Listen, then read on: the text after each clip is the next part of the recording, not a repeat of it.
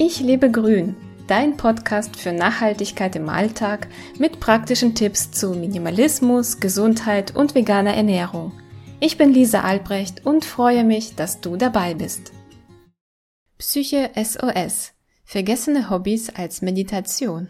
Ich laufe im Wohnzimmer an meinen Bildern vorbei und staune, dass ich wieder mit dem Malen angefangen habe. Ich bin so froh, dass ich meinen inneren Impuls gefolgt bin.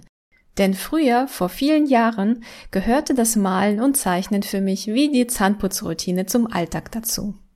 Malen ist wie Meditation und hilft bei Unruhe und Stress. Vor einigen Tagen fühlte sich die Welt nicht richtig an.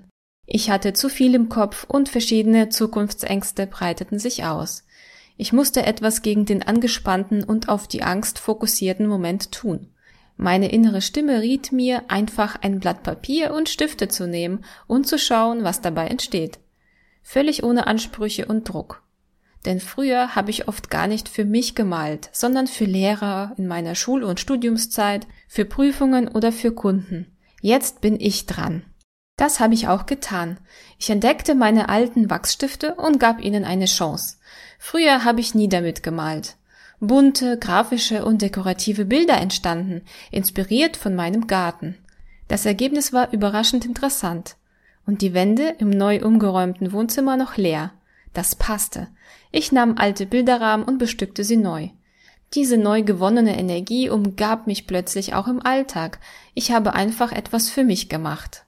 Ob man nun malt oder Briefmarken sammelt, darum geht es nicht.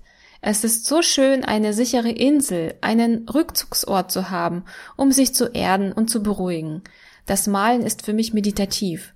Wenn ich male, bleibt das Gedankenkarussell stehen. Das tut gut und entspannt unheimlich. Dabei ist das Ergebnis meiner Malerei überhaupt nicht wichtig. Vielleicht gibt es auch etwas, was du gerne machen würdest, aber nie die Zeit dafür gefunden hast. Dann wäre vielleicht jetzt der passende Augenblick dafür. Hast Lust bekommen, dein Leben in die Hand zu nehmen? Besuche meinen Blog unter www.ichlebegrün.de.